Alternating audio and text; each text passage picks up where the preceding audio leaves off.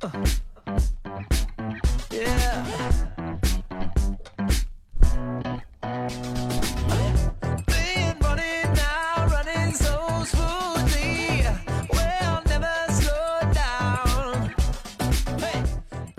大家好，欢迎来到了今天的减肥不是事儿。今天早上呢，一个朋友给我留言哈，半夜给我留言，说他把在健身的这个健身圈里边呢，也练了有一两年了，可能都有将近小三年了。他这间房呢，一般不大跟人去沟通，不太愿意聊天虽然时间长了嘛，这个这是一个男士哈，啊，经常跟那个练块的朋友们在一起练。因为毕竟这个有氧训练的区域，有氧这个自由重量的区域比较小嘛，哎，天天他他都不愿意低头见的，老在一块聊，也都认识了，虽然都不知道叫什么哈，都有点默契。但是呢，他他有时候就特别不愿意跟他们人多的地方一块去，为什么呢？他说有的时候吧，人家有的那个喜欢说的那个吧，对他的身材有点评价吧，他就特别不舒服，特别烦，有时候莫名其妙的就想发火，但是呢，也迫于这个，就觉得也确实是。没意思啊，也就不愿意吱声。他就有时候那个感觉自己很郁闷，然后就跟我聊这个话题，聊了反正挺聊了半天。而今天呢，我就借这借他这个事儿啊，跟咱们这从从性格上来剖析一下很多的不同的性格的人呢，他有一些对自我认知的不足。你看有的人哈，就是生活中很多人都是这样啊，他就是所谓的性格比较内向哈，他这个对人对事儿很敏感，而且呢，很多的呢会把这种情况呢。哎，当成一种缺陷，觉得呢内向呢会让人自卑，并且呢，呃，就本能的嘛，就想战胜这种自卑哈。呃，最近那个看了一篇文章啊，这个心理学一个博士的文章，就聊这个话题，所以说我想把这个跟大家分享一下啊。你看这个性格内向的人哈，首先是敏感，这种气质呢，哎，很有可能是天生的。你看这个哈佛大学呢有一个研究气质的心理学家。啊，做了个研究，他让那个婴儿啊听一些录音，看他有什么反应没有。结果呢，有百分之二十的婴儿，哎，会一边哭一边这个抻胳膊蹬腿。但有的那百分之二十的孩子呢，没反应。哎，那那些容易激动的孩子呢，就被叫做高度应激群体。也就是说呢，他们对外界环境的刺激的反应程度很高，有一些应激反应。那么这个心理学家就研究就发现了哈，这种敏感气质呢会一直持续到这个孩子成年以后。还有个实验哈更直接啊，就是往人的嘴里啊滴这个柠檬汁儿啊，结果这些敏感的人呢就会比别人分泌更多的唾液。有一些这个脑科学的研究也证明了哈，确实有一些人在这个神经系统上呢更加敏感。这种敏感呢它是天生的。再一个呢，这些敏感啊是怎么能让人变得内向呢？这有一个原因哈，就是人啊。会给自己找一个最最舒服的刺激，而社交的时候就会获得很多外界的刺激。嗯，敏感的人就是外向的人吧，但是外向的人哈就觉得热闹啊，越热闹越舒服。但是内向的人呢就觉得这是刺激太强烈了，所以说他们宁愿自己待着，也不愿意去社交。健身房里边就是这么一个，实际上它也是一个很大的一个平台嘛。而且呢，因为健身空间的原因呢，往往咱们都是晚上、下午下了班健身哈，都扎堆儿。你别管是跑步机啊，还是操房，还是器械区啊，包括单车室啊，你看都是人特别多，它就是一个平台。那这个时候人不免有磕磕碰碰啊，有有点打个招呼啊，或者说是有点默契和交流，所以这个社交是不可避免的。还有一个原因哈，就是那个敏感内向的人呢，把这个人群啊，他会本能的当成一种危险。那他们对危险呢又恰好敏感，那如果他们要被别人，比方说责备过，或者说是有一些无意识的重伤，他就更容易呢把别人当成一种威胁。你比方说咱小时候考试没考好哈，让咱们家长给说几次，他可能呢就不自觉的就远离别人了。这种回避呢，敏感的人呢，练习社交技能的机会呢就更少了。他越回避这个呢，他社交能力越差。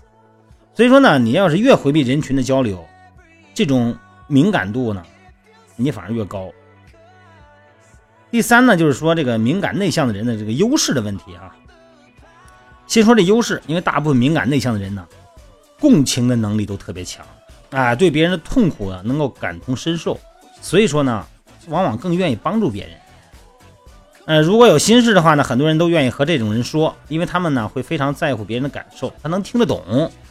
这敏感内向的人呢，更容易害羞和尴尬。换个角度来说吧，就是尴尬呀，就是他们更在乎别人的证明。因为你一脸红啊，就就把这个真诚写脸上了，人就知道你没套路啊，就觉得你很真诚。当然了，这个敏感内向的人也有问题啊，就是说比较以自我为中心，这是一个普遍性的问题。害羞的原因是什么呀？就是因为你更在乎别人怎么看你，是吧？你甭管咱练的什么样，有的时候呢，咱就是感觉人家人家练人家的，你练你的，但是总感觉人家在看咱们。有的时候眼神或者说注视的稍微多一点儿没准咱们自己发现自己的缺点了，人家没发现，但你盯你时间长了，就觉得人是不是在看你的缺点？敏感内向的人呢，特别在乎别人的评价，所以说和别人交往呢，呢就有时候不太顺畅。另外一个呢，就是敏感内向的人呢，对危险敏感啊。怕受伤，也更害怕失败。所以说呢，当真正的危险和伤害出现的时候呢，对他们的影响呢会更大。这个敏感内向呢，会让人不太自信啊，因为觉得自己不好啊，产生自卑感。这个好与不好都是相对而言的，你跟谁比那是好了是吧？没有更好是吧？没有最好，只有更好。当然了，咱不能说敏感呢是一定会让人不自信哈，但如果是敏感啊、内向加上生活的逆境，就很容易造成不自信。这个自卑啊。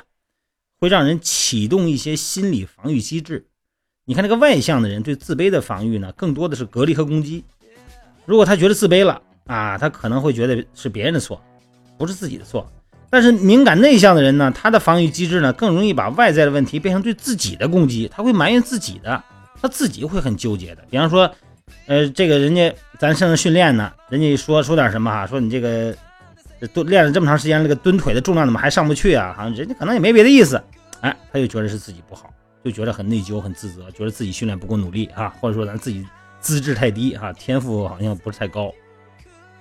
敏感内向的人对这个问题应该怎么办呢？首先，咱说一个重要问题啊，就是敏感内向的人啊，是不是非得做出改变啊？实际上，内向的人啊，在人际交往中啊，可以分为技能层面的和人格层面的。这个技能层面的吧，就是如何能更了解的和他人回应。哎，这个是可以改变的，但是在人格层面的，如果一个内向的人非得死活得变成一个外向的人，那这个太难了。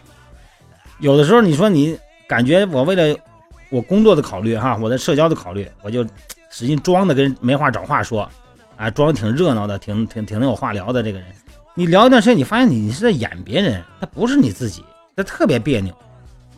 所以说呢，要是想有所改变哈，所以说要先了解和接纳自己的天性。